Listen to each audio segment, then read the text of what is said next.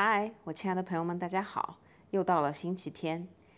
今天的主题是怎么保持跟食物之间的良好的健康的关系。这是一期关于饮食压力的分享。我想通过今天的这一期主题呢，告诉大家什么叫做好好吃饭，怎么做到好好吃饭，怎么样去长期的维护你跟食物之间的关系。因为只有你维护好了你和食物的关系，你才可以维持自己的非常健康的一个状态。你的饮食结构也是健康的，你的生活节奏也是健康的。你在面对食物的时候才会没有压力，可以自由的去选择。然后你在面对吃饭这件事的时候，不会感到压力很大，你不会担心今天吃了这个，明天会不会胖，你也不会每次去吃饭的时候想我吃这些能不能瘦，就是你可以抛开这所有的一切问题，正常的、好好的、快乐的去吃饭。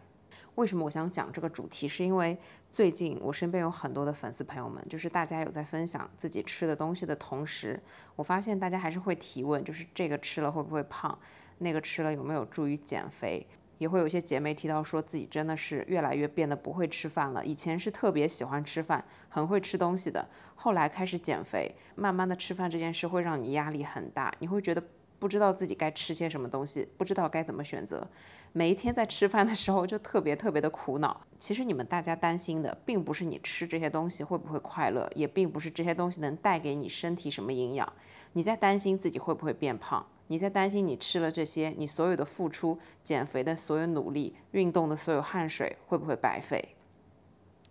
那今天呢，就希望大家听我慢慢的来跟大家详细的去讲一下关于饮食压力、关于你跟食物之间关系的东西。首先，我们来说，你需要做到的是对食物宽容一点，以及对你自己宽容一点。我们先来说怎么对自己宽容一点。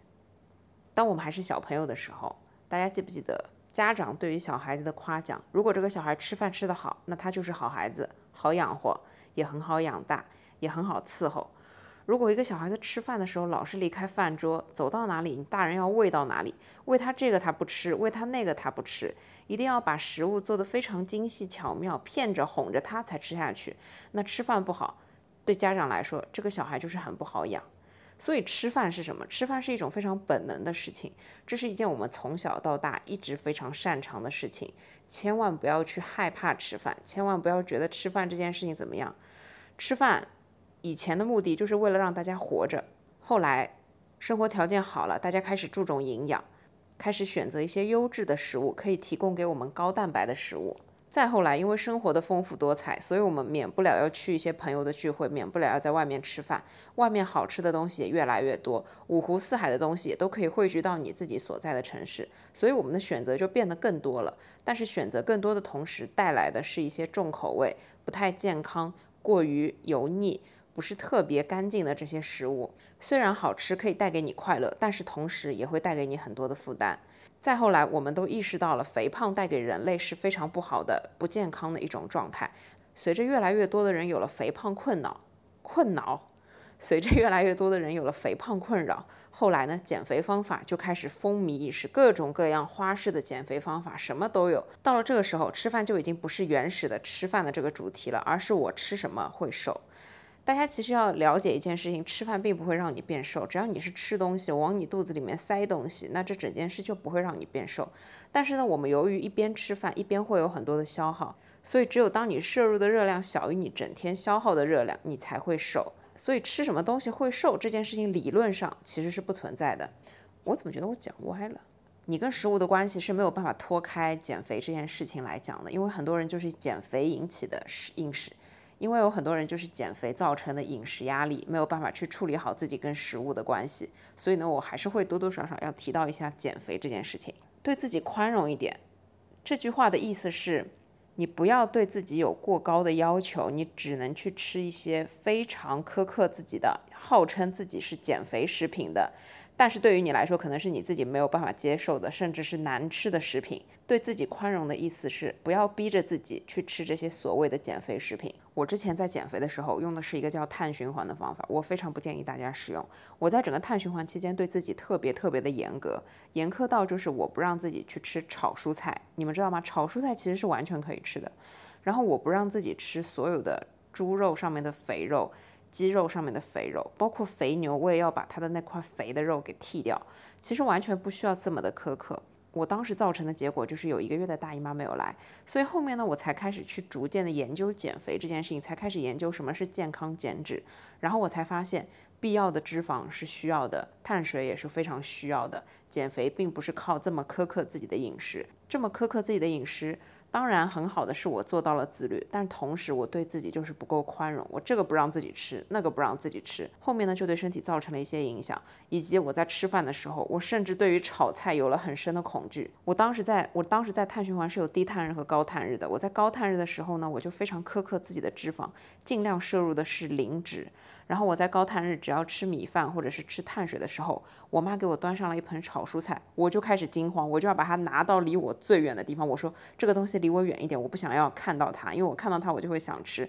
但是呢我又不能吃。到现在来看，碳循环过去已经快一年了吧，我。在那极端的饮食之后，到目前为止，我跟食物的状态可以说是和平共处。我可以负责任的告诉大家，减肥的时候完全可以吃炒炒蔬菜，完全不必要去苛刻自己成这个样子，一定要对自己宽容一点。你没有必要去把条条框框约束在自己的饮食上面，这是为什么呢？因为你对自己越苛刻。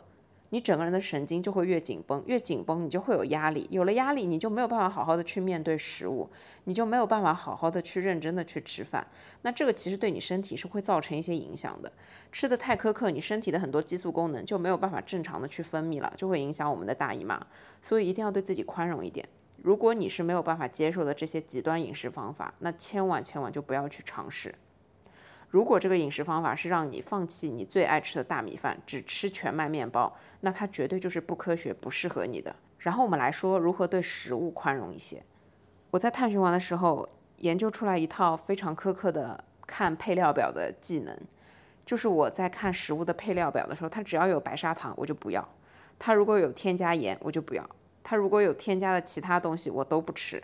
这个东西只要是包装食品。虽然我很想吃的一块小饼干，但是我看了一下它的配料，有奶油、有黄油、有白砂糖，我绝对是碰都不会碰的。但是其实这么一块小饼干，对你会不会造成多大的减肥的影响呢？我现在负责任的告诉大家，真的不会造成很大的影响。前提是你可能就是吃这样一块小饼干，那当然是没有任何问题的。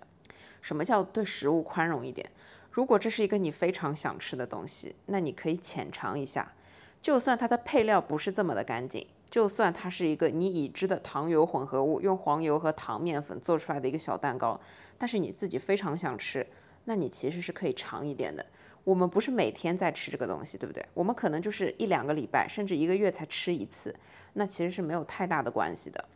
我之前也做过实验，也不算是实验吧，就是我在碳循环结束之后，经历了很长的养姨妈的一段时间。我在这段时间呢，把所有自己想吃的东西全部都吃了一遍，包括奶油小方、巧克力瑞士卷、巧克力蛋糕、冰激凌蛋糕、蛋挞、黄油蛋糕等等等等，所有我很喜欢吃的我全部都吃了。而且我最夸张的时候，我可能一天，就比方说，就你们知道吗？瑞士卷是四个一个包装，我一个人可以吃一盒，然后吃完这个瑞士卷，我还可以再去吃两块巧克力蛋糕。到那个时候，我觉得，呃，我好像真的吃不下了，我才停下来。那我在算卡路里的时候，其实我当天摄入的卡路里，光这些蛋糕就已经超过可能两千、三千的卡路里了。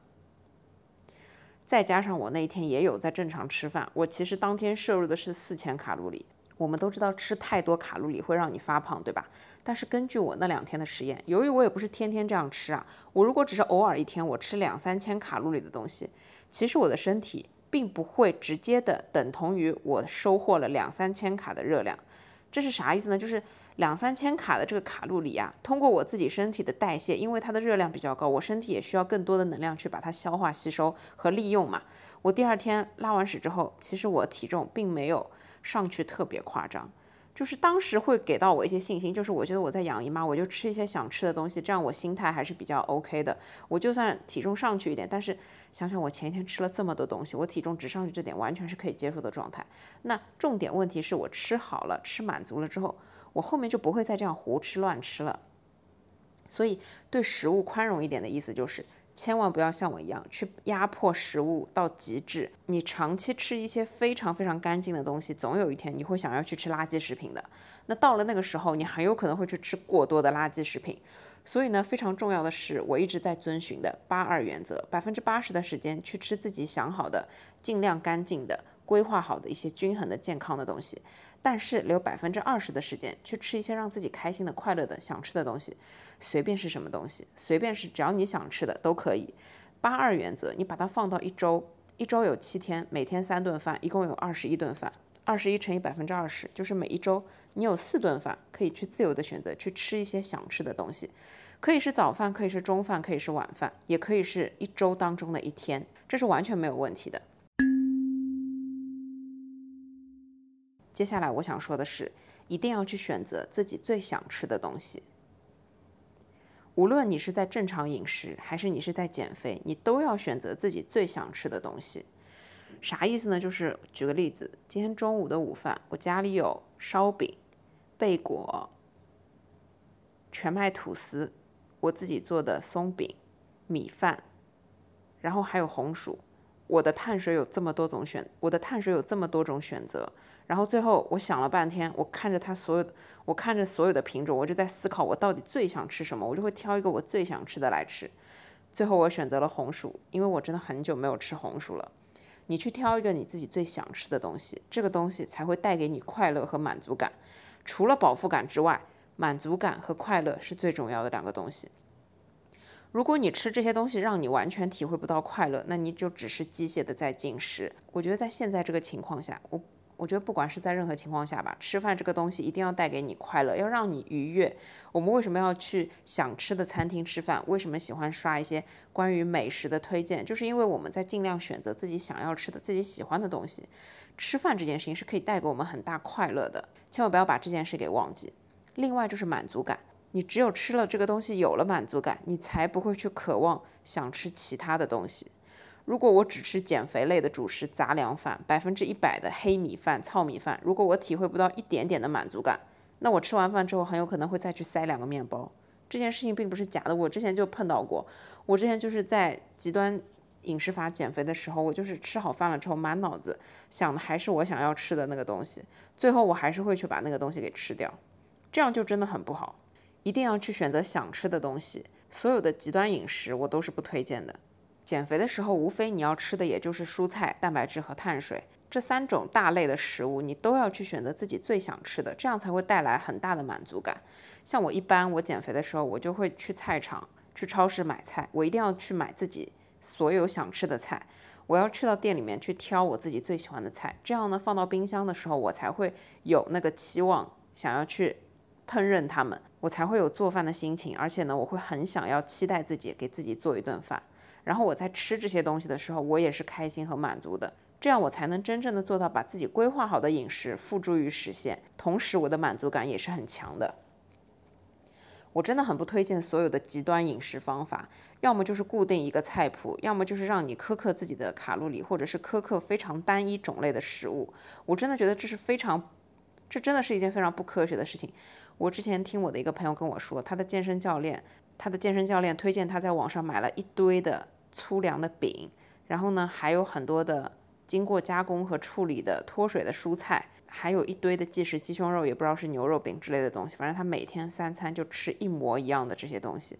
但他本身又是一个特别爱吃零食的人，所以呢，他最后我不知道他有没有坚持下来。但是在我看来，这些东西就是很不靠谱。你让任何一个正常人每周七天，每天三顿去吃一样的东西，他都会受不了。你都不要你你都不要说一样的东西了，我连着吃七天盒饭我都会受不了。盒饭它至少还是在翻着花样的，但我都受不了，因为这就不是我想要吃的东西。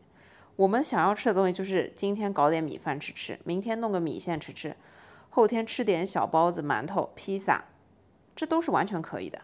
除了极端饮食之外，千万不要每次一减肥就去尝试所有的低卡、零卡的东西，尤其是零卡。虽然我是一个最近也是在吃零卡糖的人，但是我告诉你们，吃零卡糖它会让我有一个感觉，就是我今天用零卡糖拌了一个糖番茄，当然它的口感真的是跟正常普通阳间的糖一模一样了。但是我吃完了之后，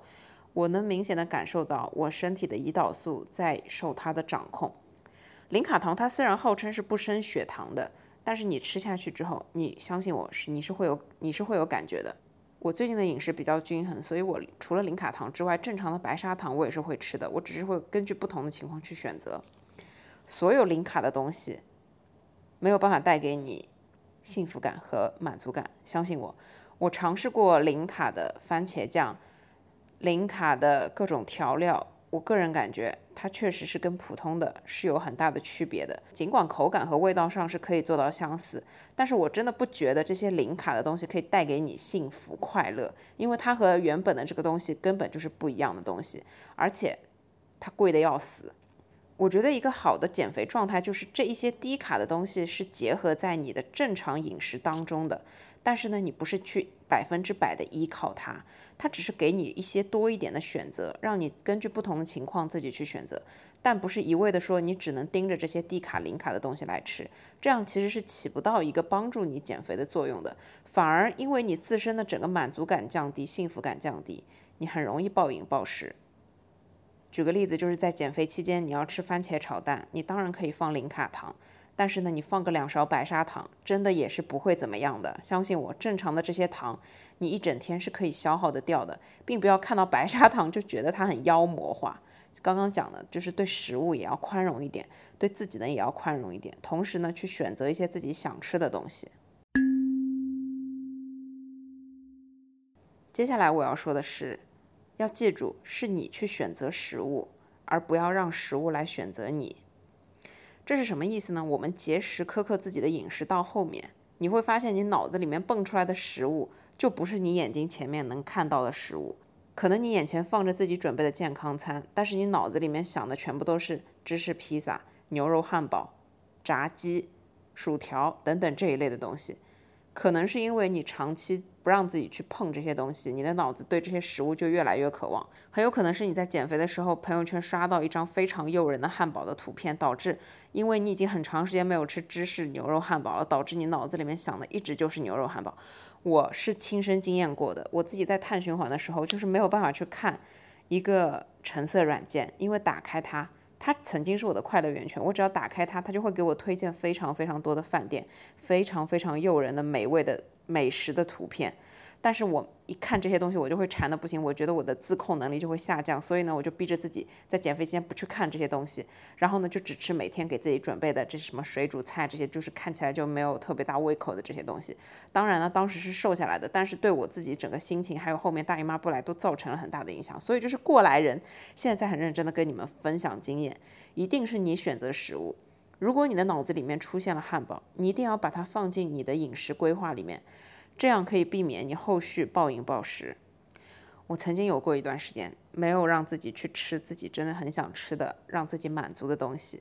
所以有一次其实我没有告诉过任何人。我有一次在机场，然后呢那天我要在机场待很久，因为我的航班延误了，然后我就去麦当劳坐着，在坐着的过程中，我一个人吃了两个汉堡、一个派，还有一个薯条。我有点不太记得了，但是我真的我一个人吃了，反正差不多就是两个套餐。有那个很划算的搭配组合嘛？但是我吃完之后，我就是深深的罪恶感，我就并不感到快乐，然后还整个人撑得要死，昏昏欲睡，又很困，因为就是可能有一点晕碳。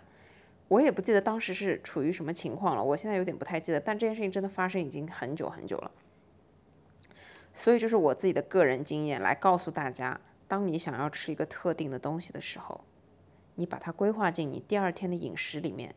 你可以放在第二天的早饭，可以放在第二天的午餐，当然你也可以放在第二天的晚餐。总之，去好好的把它放进你的饮食。但是呢，可以去做做功课。就比方说，我已知我明天中午要吃一个双层牛肉汉堡，那我晚上可以给自己弄一个非常清爽的沙拉，配一点白米饭，就少吃一点碳水，少吃一点脂肪，这都是完全可以的吧？没有任何的问题，只要你保证蔬菜的摄入。有了纤维，你的肠道会把这些东西一起消化、吸收和利用，你也不会，就像我之前试过的，你也不会真的去得到两三千卡的热量。更何况一个汉堡，它热量也就六七百卡，胖顶了，就是一个完完整的加了芝士酱的牛肉汉堡，也就差不多六七百卡，又没有到两三千卡这么夸张。其实真的没有必要太过于担心。如果你不是好好的选择食物，而是等到有一天食物来选择你。那这一天可能就是你暴食了。我也有经历过暴食这件事情，我暴的是一些非常奇怪的东西，比方说什么全麦面包，然后蛋糕，然后小饼干我也暴过，还有就是家里有的一些现成的零食，就是类似你平时可能碰到不会去碰的东西，但是当你达到了暴食的这个程度，压垮骆驼的最后一根稻草，你这个时候看到所有的东西，它只要是有一定量的，你就会脑子不过的直接往嘴里面塞，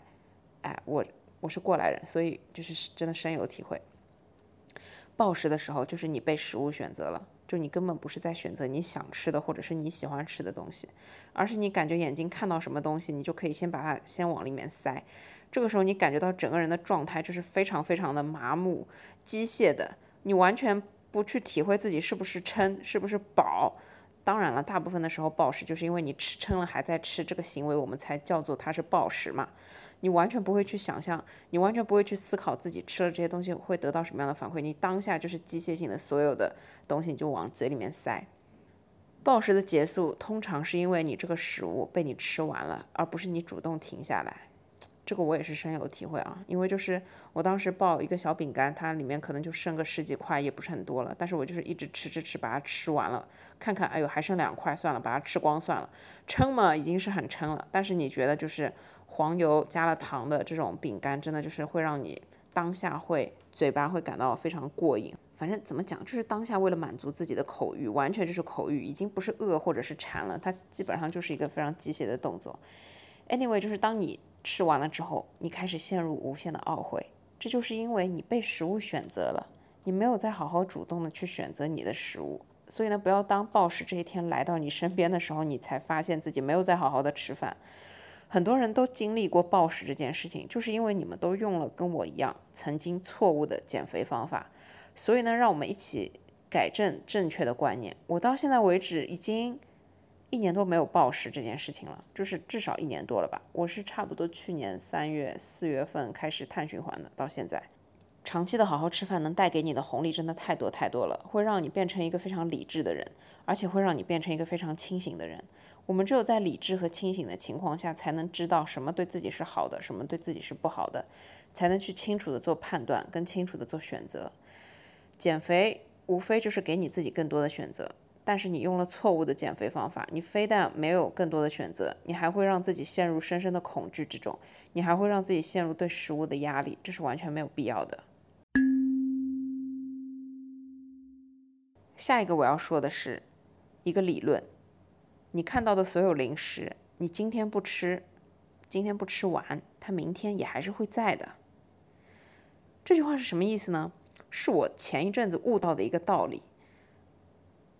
就是我们身边应该都有一些怎么吃都吃不胖的瘦子。我从小到大身边就有很多朋友，女生就是怎么吃都吃不胖的这一类体质。然后可能偶尔去吃个垃圾食品之类，她第二天由于拉了太多，她还更瘦了。为什么瘦子之所以是瘦子，是因为瘦子的习惯他是这样子的。我来给你们概括一下：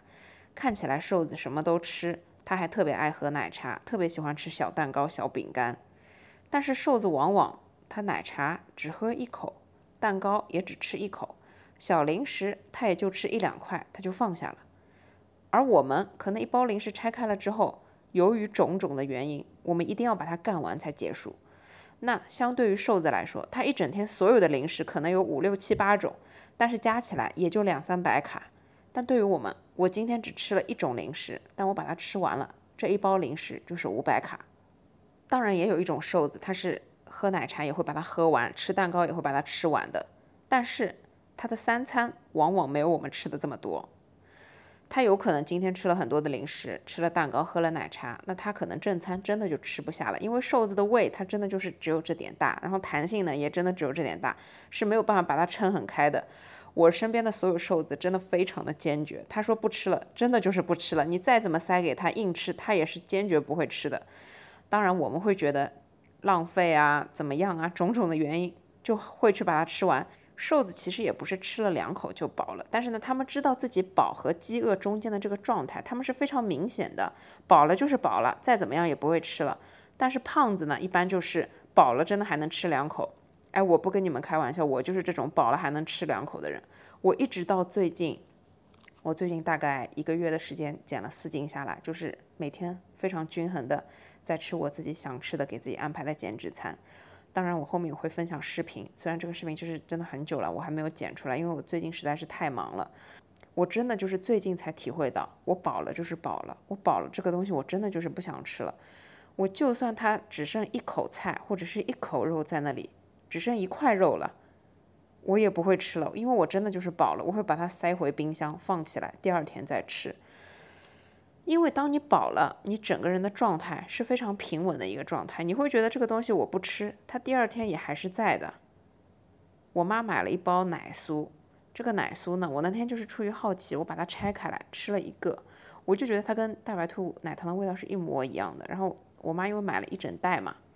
我以前可能会觉得这个东西蛮好吃的，我就吃了两三个。但是那天我就是吃了一个，然后我觉得哇，从头到尾就觉得够了，我明天再吃吧。我要吃的话，我就下一次再吃。所以呢，这就是一个非常正常的状态。零食的目的就是当你想要吃零嘴的时候，给你稍微，上海话说，上海话叫做哒哒块的哒哒米的，就是给你尝尝味道。等你尝够了之后，你就可以把它放下了。因为这个零食啊，一般它保质期这么长也是有道理的。它第二天、第三天、第二个礼拜、第三个礼拜，它还是会存在在这个世界上，还是会存在在你的桌上，并不是你今天不把它吃，并不是你今天不吃它，明天就不在了。零食第二天也是会在的，一定要有这个想法。我们一定要去学习瘦子的这个做法，虽然这个虽然这个做法确实是挺难做到的，我自己感觉也是这么多年从来就没有。真正意义上的成为过一个瘦子，但是呢，瘦子的做法往往是值得我们学习的。他要么就是吃了零食之后，主餐他就吃很少；要么他就是在主餐正常吃之外，零食也就吃个一两口，吃一点点。所有的零食他都吃了，但是每个他都只吃了一点点。这样呢，他保证他什么都吃到了，他真的也是快乐开心的。但是呢，这些零食不会给他带来任何的负担，因为吃这些热量，它是可以消化得掉的。接下来要说的是，你要有一个宏观的思维。什么叫宏观的思维？我在减肥的时候，我非常苛刻自己每一天的饮食状态。到了后面，我才发现，你要用一个礼拜为一个单位来看你的饮食状况，这样呢才是比较完整的。营养学推荐的每一天，你在减肥的时候，至少也要摄入每天最低不少于一百四十克净碳水的摄入。我也是自己减肥到后面才发现，你要以一周为一个单位来看自己的饮食状况，甚至一个月，而不是一天一顿，而不是你这一天吃了什么，或者你这一顿吃了什么，或者你这两顿吃了什么，这都是不科学的。举个例子，你在一周里面有其中的一天吃了一大碗面，你因为吃了这一大碗面，你第二天觉得自己不应该再吃碳水了，这就是不对的。一碗面，它虽然是一个比较多的，可能是因就是对于减肥来说，一碗面肯定是很多的一个碳水了。就是外面的一碗面，差不多这个面条的熟重要到三百克左右。但如果你在减肥的话，熟重的碳水摄入每顿饭比较推荐的，我觉得是一百克到一百五十克。我自己觉得一百二十克左右是比较合适的一个重量。一百二十克的米饭，你可以自己吃的比较满足了。但是对我来说，一百二十克的面条真的就是只有一点点，我也是吃了不会特别满足的嘛。但不管怎么样，如果你在一周里面吃了这样一顿的面条，你并不用害怕，你并不要觉得这是一件很恐怖的事情，千万不要为此第二天就完全不吃碳水之类的，这样是不对的。如果你饱一顿饥一顿，我们都知道这个对身体的伤害是有点大的。那你今天吃很多的碳水，明天完全不吃碳水。这是同一件事情。如果你在减肥期间总是今天吃了很多的碳水，明天就什么碳水都不吃，这样极端的上上下下，那这就是一个非常大的减肥误区。你只进行短期的努力，就想要达到一个比较好的控制体重的成果。之前有很多我的粉丝提到说，他会用轻断食来解决自己暴食之后的那一天。但是对于你整个减肥这件事情来说，你这样零星触发的这些行为，比方说当天的断食。或者说是两三天的节食是不会起作用的，为什么？因为这就是零星触发的东西，对你整个人的饮食状况，对你身体里面脂肪的这个比例是不会有任何的变化的。减肥调整饮食这件事，就一定要用宏观的思维，以一周、一个月为单位，千万不要以一顿两顿饭为单位。大家肯定都觉得减肥这件事就是很困难，我稍微多吃一点嘛，马上就胖了。但是我少吃或者是不吃，它又达不到我想要预期的那个结果。对，减肥呢，它确实就是一个长期战斗。这个长期少则一个月，长则三个月、半年。有很多体重超大的人减肥下来，可能真的要花三五年的时间。他只有通过三五年一直不断的坚持，他才可以达到那个成果。那你们这样想，在三五年之内，或者我们不要说那些巨大体重的人，我们说那些，比方说在三个月瘦了十斤的这些人，他们在这，他们在这三个月里面，难道就没有吃过一次的垃圾食品吗？其实并不是，在三个月里面，只要你有百分之八十的时间控制好自己要吃的东西，剩下百分之二十的时间是不会对你整个减重的过程有特别大的影响的。但有一个前提，就是你千万不要给自己规划什么十天瘦个十斤，或者是一个月瘦个二十斤这种超快速减肥，或者是超大的减脂目标。我们要给自己设立一个能做到的目标，这样呢，你才不会压力这么大，你才不会在吃饭的时候战战兢兢，这个不敢吃，那个不敢吃，然后今天就饱一顿饥一顿，今天去吃碳水，明天我就不吃碳水，这样是不行的，这样也是不起作用的。为什么我做了这么多以一周为单位的减脂餐？我就是想告诉大家，一天两天的减脂餐，它对我们减脂的整个过程其实是没有太大帮助的。你必须要以一周、一个月来坚持你自己做的这些减脂餐，那它才可以达到你想要减肥的这个目的。大家要知道一个原则：你零星触发的节食或者断食，对你的减肥是没有帮助的。那反过来，同样的。你零星触发的吃小零食的这些行为，一次两次，对于你整个减肥的计划也是不会有破坏性的作用的。你们可以 get 到这个思路吗？就是我最近虽然是在减肥，但是呢，我基本上也是有在吃小零食的。我的小零食是什么呢？就是我刚刚提到的，我妈给我买的那个奶酥。然后呢，还有就是它是一颗一颗的包装，我就有点馋这种奶类、糖类制品的时候，我就吃个一颗。然后呢，我如果想要吃甜的东西，我可能会去吃一颗椰枣。椰枣这是我最近特别爱吃的一个东西，它就是一个纯天然的新疆椰枣，就是对，还蛮好吃的。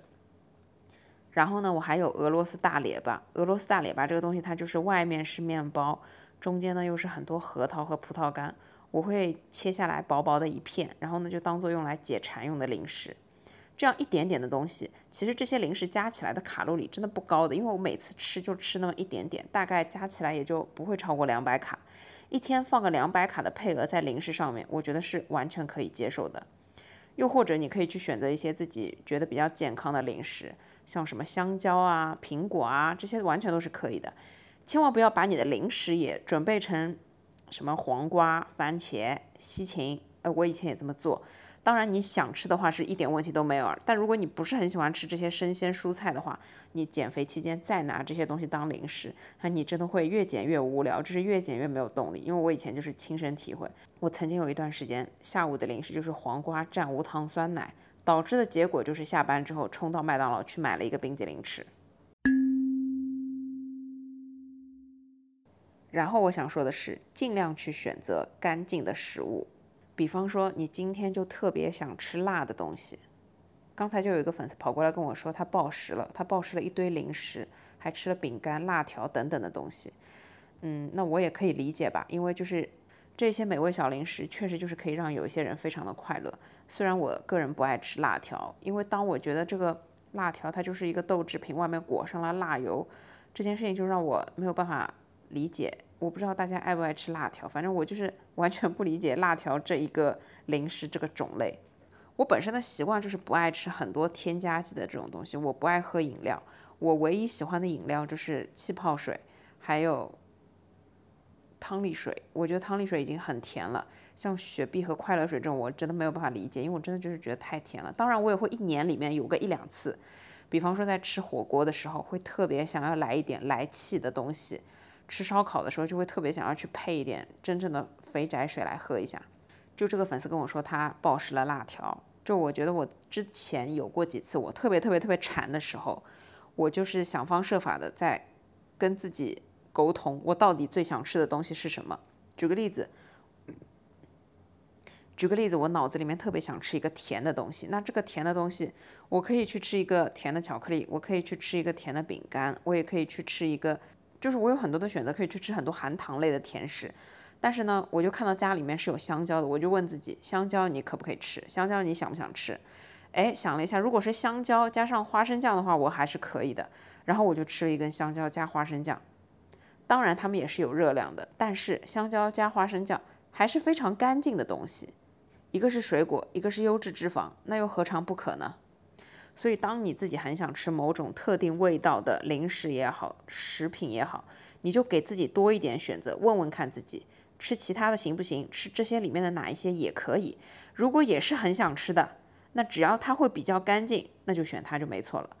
如果你很想吃辣的东西，我之前就是有一天特别想吃辣的东西，脑子里面盘算的就是我要不要点个麻辣烫来吃一下，但是我又在想麻辣烫上面飘着那个油，实在就是我好像又有点没有办法接受。然后呢，我就跑到厨房去看，我厨房里面有我自己做的辣子，然后我就把这个就是辣椒油，辣椒就是把油烧热之后放入辣椒面自己做成的辣椒油，我就拿了一点这个辣椒油，又放上了一点黑醋，然后我就用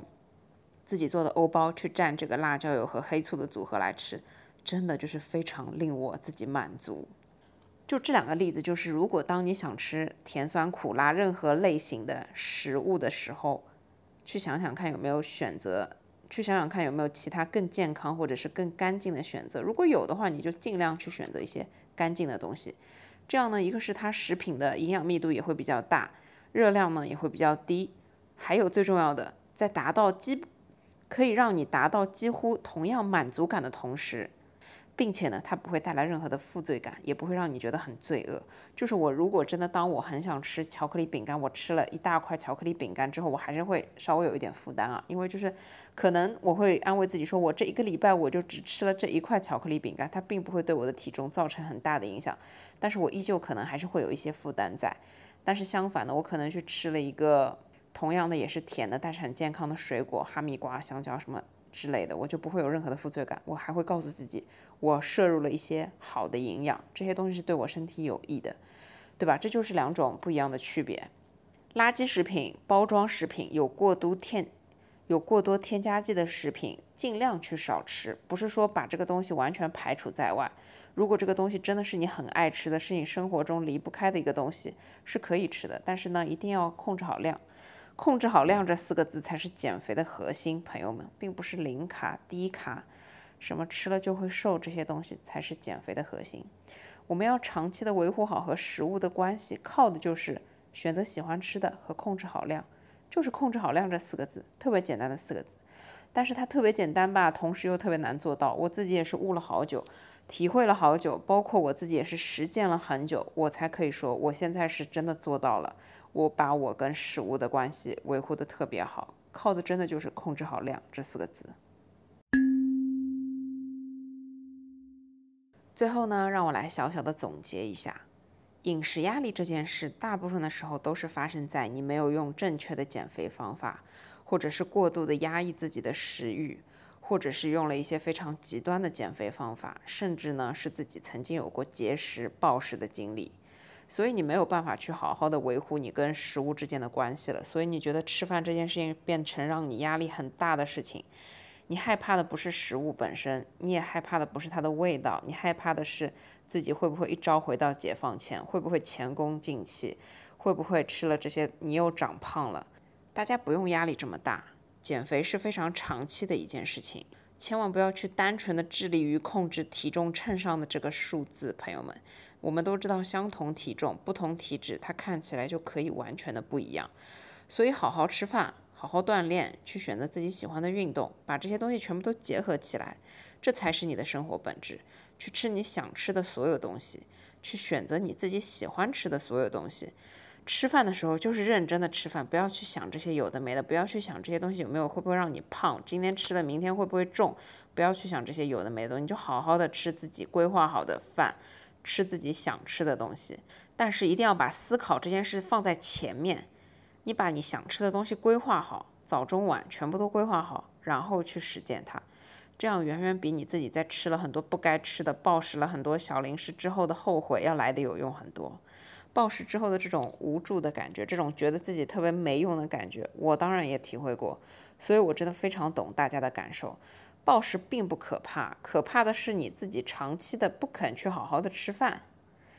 因为只有当你好好吃饭了，你才可以真正的远离暴食，远离节食的困扰，远离吃饭有压力的困扰，也会让你觉得吃饭并不是一件很恐怖的事情。吃饭就应该是一件非常轻松愉快、带给你幸福感的事情。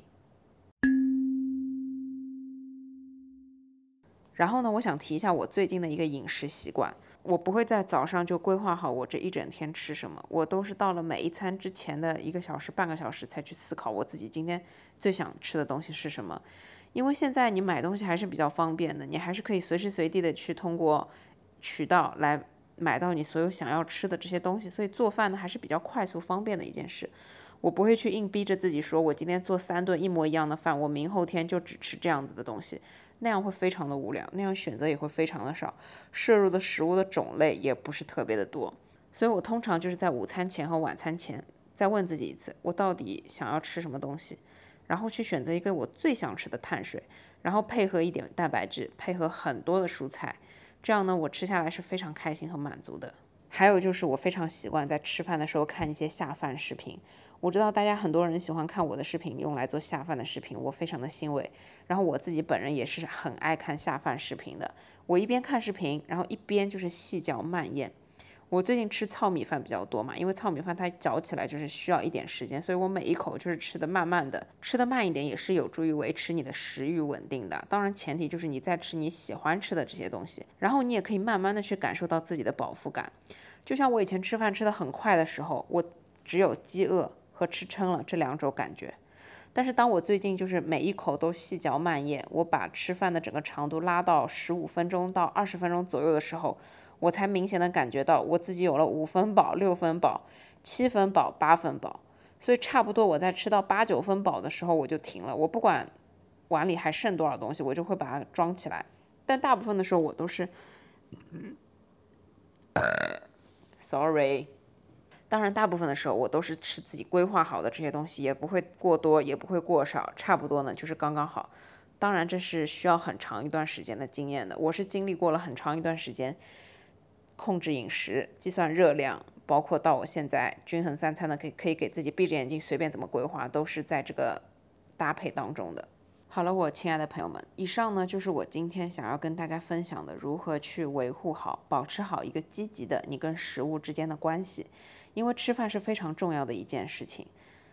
人是铁，饭是钢，只有吃好饭，你才能做好事，才能成为一个快乐健康的人。人只有一个进口，只有一个出口，进口和出口都是一样的重要。从这一刻开始，希望大家都可以好好的吃饭，均衡的三餐，尽量去摄入多种多样的食物。尽量呢去宽容的对待自己和身体，不要有太大的压力。面对食物，我们要做的就是它给我们带来营养的同时，让我们快乐，让我们健康，这就足够了。虽然很多的节食和极端的饮食方法，它可以说是走了一定的捷径，但是呢，当你暴瘦下来之后，可能带来的就是暴食的痛苦，这其实是一个恶性循环。所以呢，我希望大家都可以学会健康的减脂。健康的减脂就是什么都吃，什么种类的食物都吃，但是最重要的四个字：控制好量。同样的，除了饮食之外，运动也要控制好量。因为我之前过量运动之后就是大姨妈不来，所以运动这件事情也是因人而异的，一定要控制好量。控制好量这四个字才是减肥的核心啊，朋友们。所以我再给大家总结一下，减肥的核心就是热量缺口加控制好量。希望大家都可以开开心心的去吃每一顿饭，而不要有特别大的压力，却不知道怎么吃饭，或者是吃饭的时候感到害怕，或者是一边在吃自己很爱吃的东西，一边又会觉得内心压力特别大，特别害怕第二天自己又重了。不要给自己这么大的压力，放轻松，朋友们。减肥它就不是一个一天两天的事情，它就不是你零星触发去进行短期努力可以达到目标的一件事情，好吗？给自己一点时间。我现在给自己设定的减肥就是三个月。